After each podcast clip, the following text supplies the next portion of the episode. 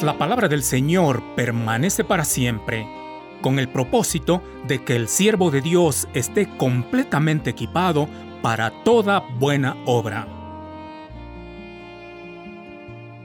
Bienvenidos a su programa Descubriendo las Escrituras, un comentario del Nuevo Testamento por William MacDonald.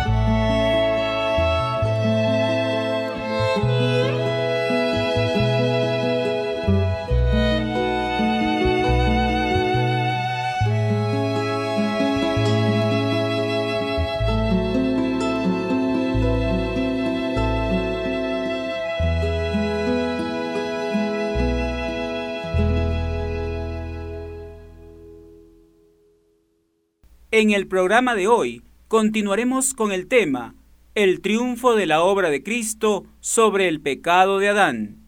Capítulo 5, versículo 15.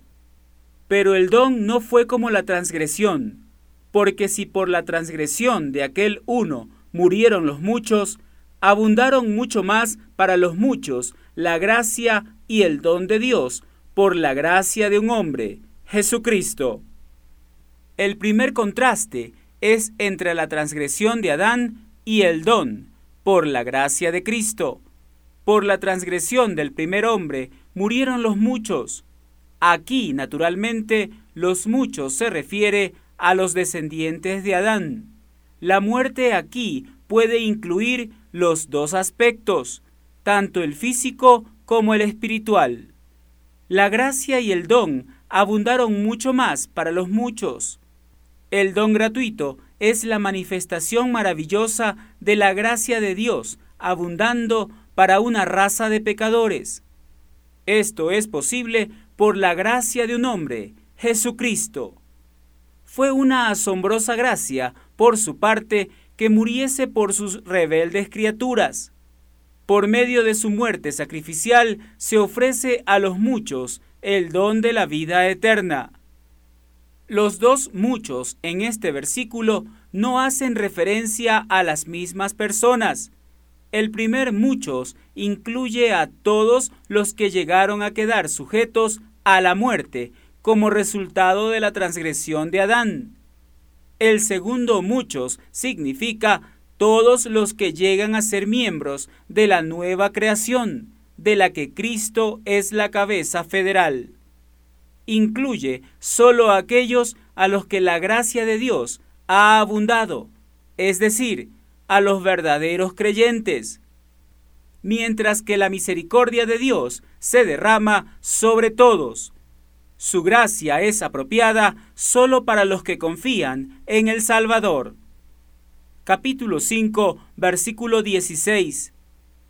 Y con el don no sucede como en el caso de aquel uno que pecó, porque ciertamente el juicio vino a causa de un solo pecado para condenación, pero el don vino a causa de muchas transgresiones para justificación.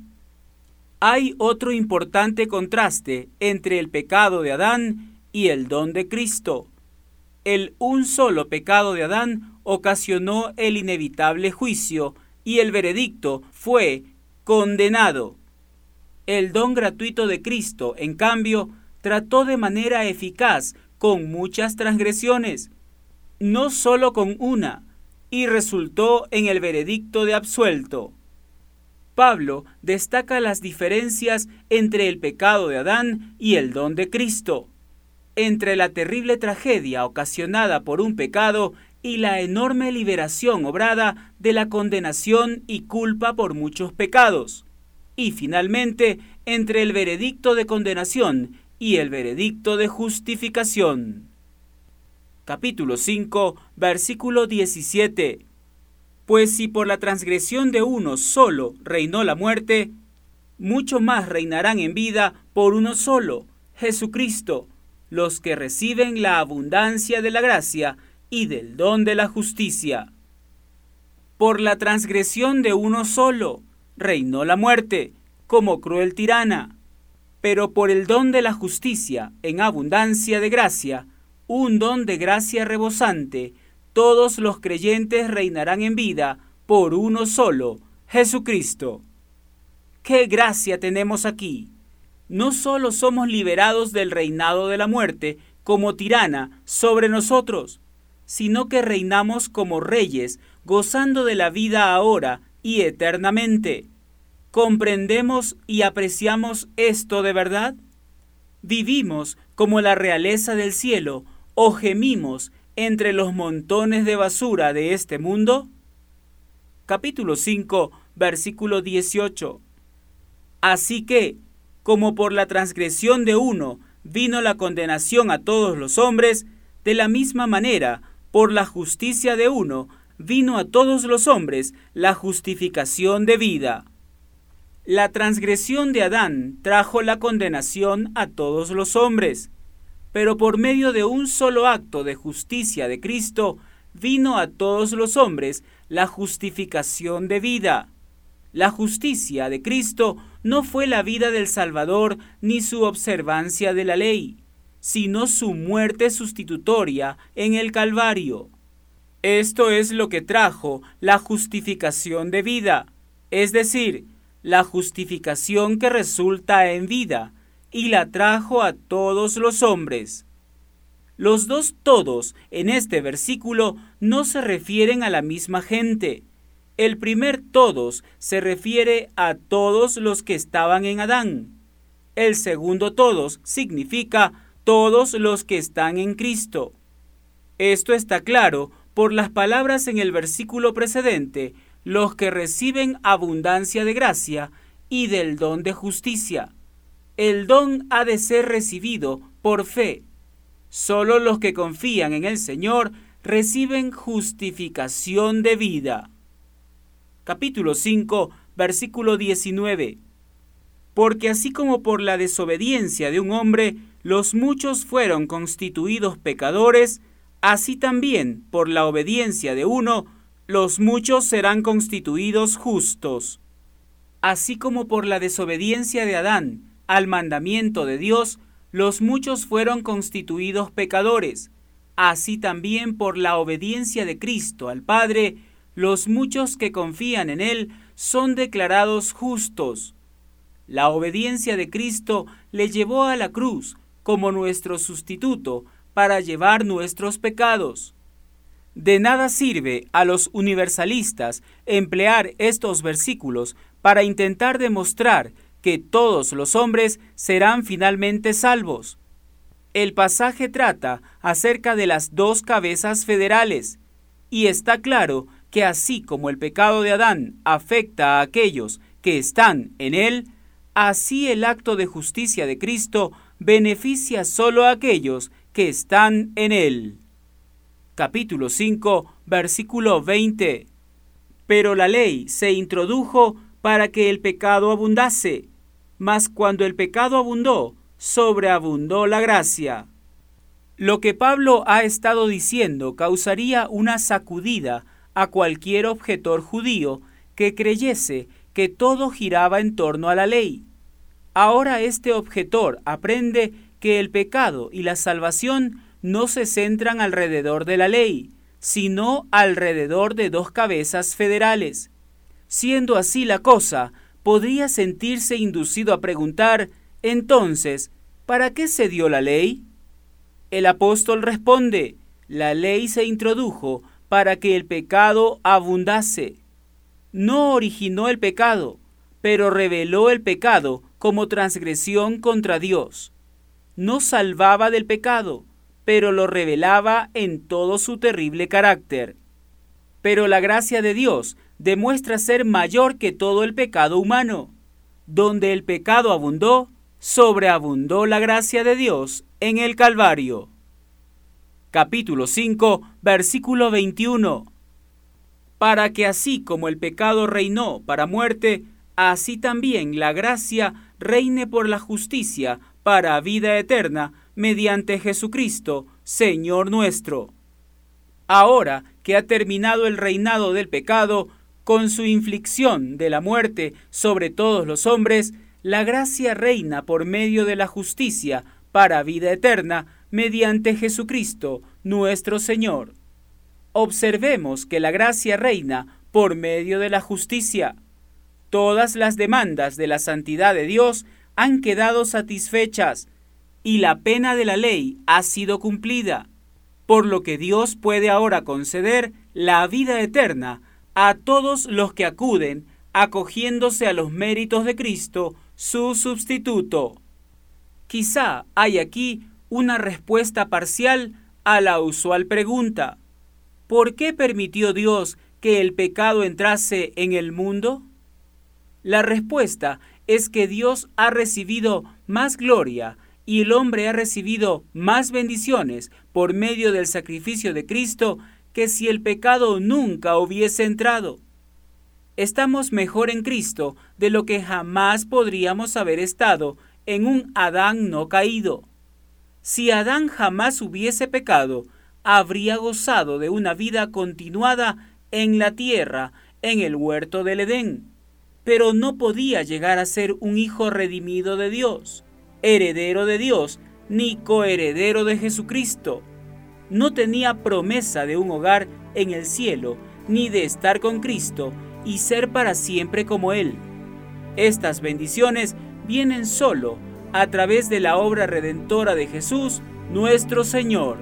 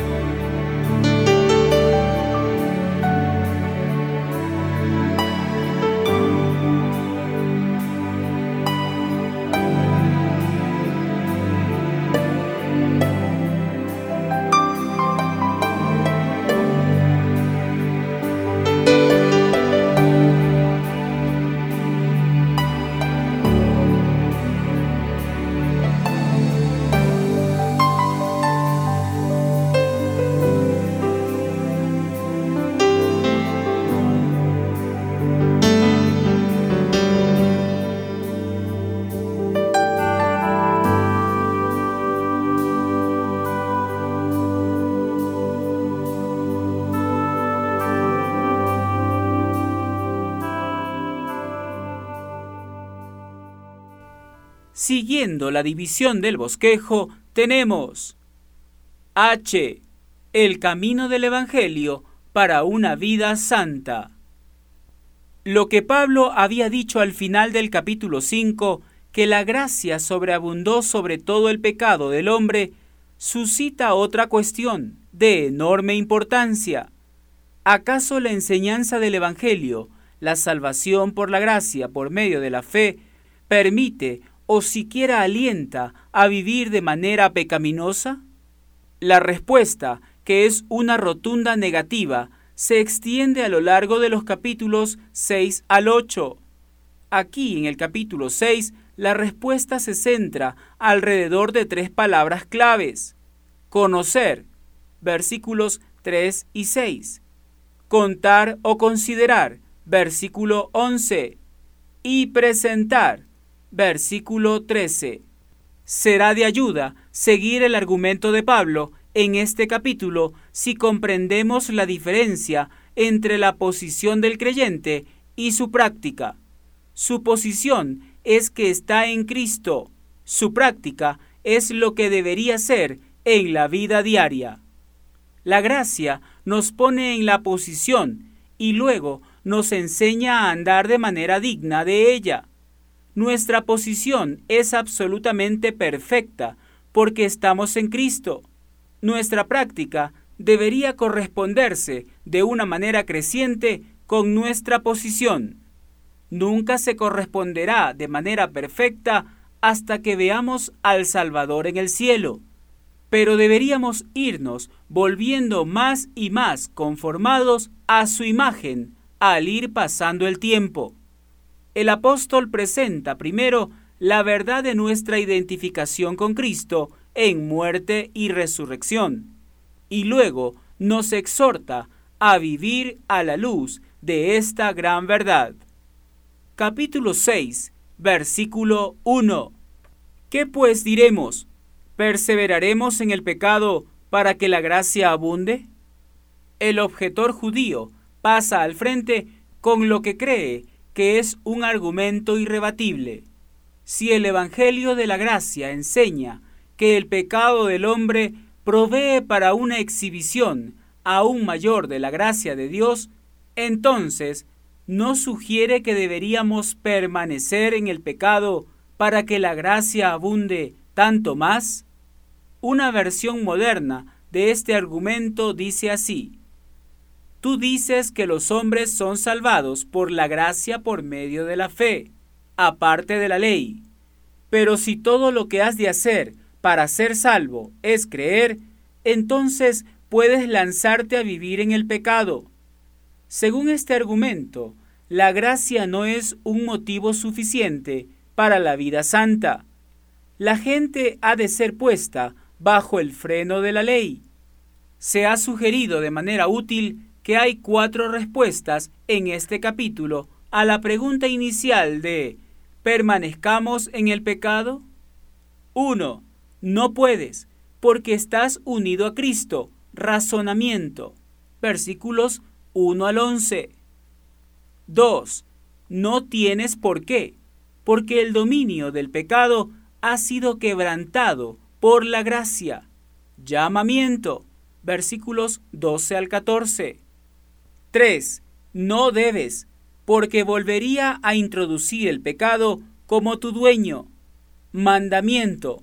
Versículos 15 al 19.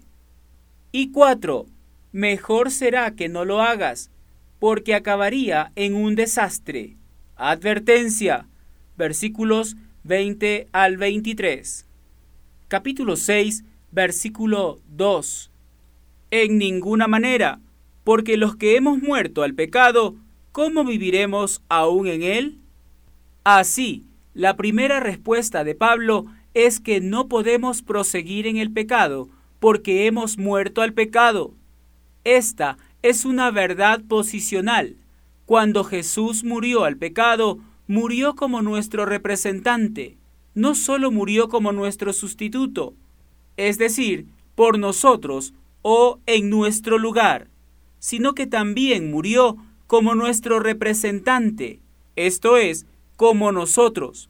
Por ello, cuando Él murió, nosotros morimos.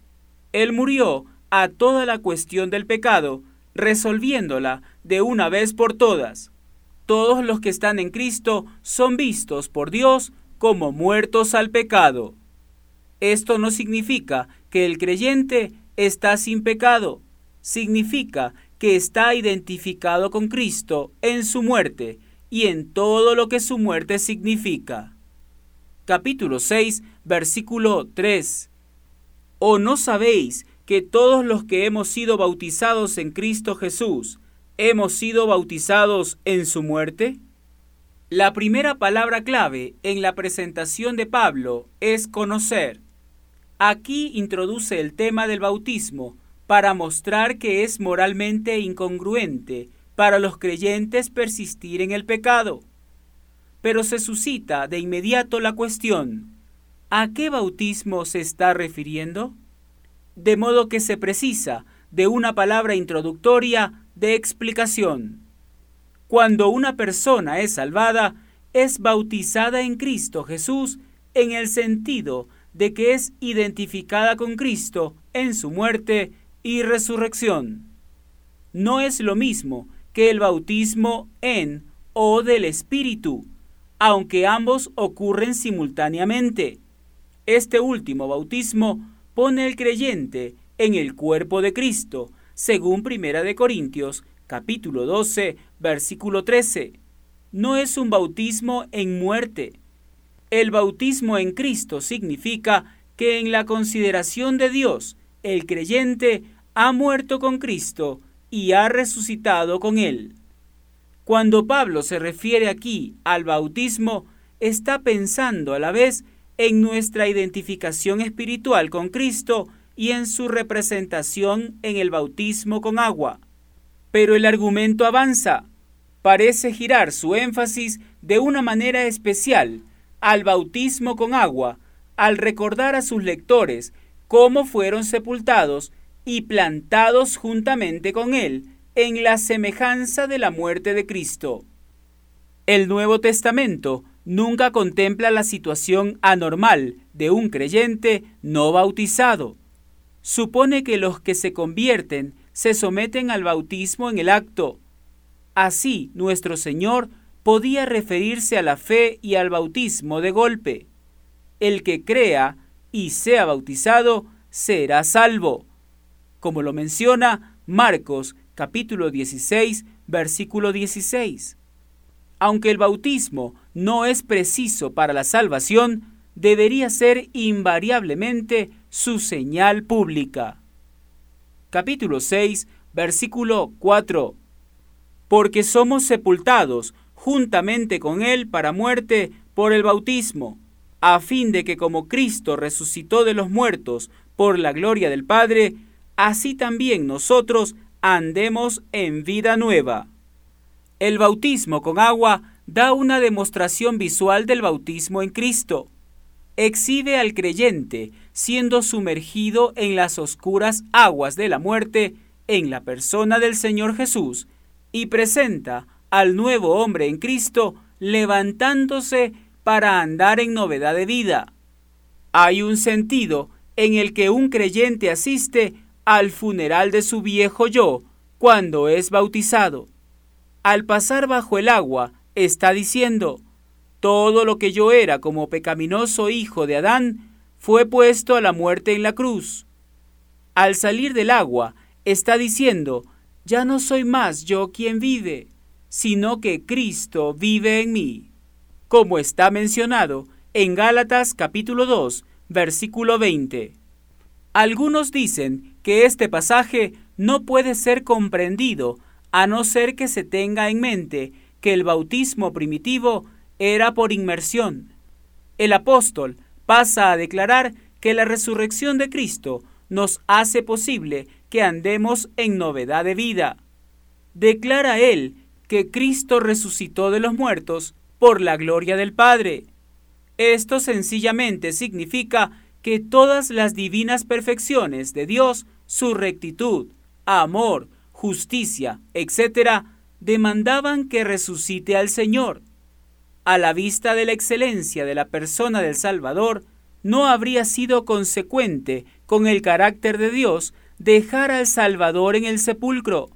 Dios le resucitó, y por cuanto estamos identificados con Cristo en su resurrección, podemos y debemos andar en novedad de vida. Capítulo 6, versículo 5.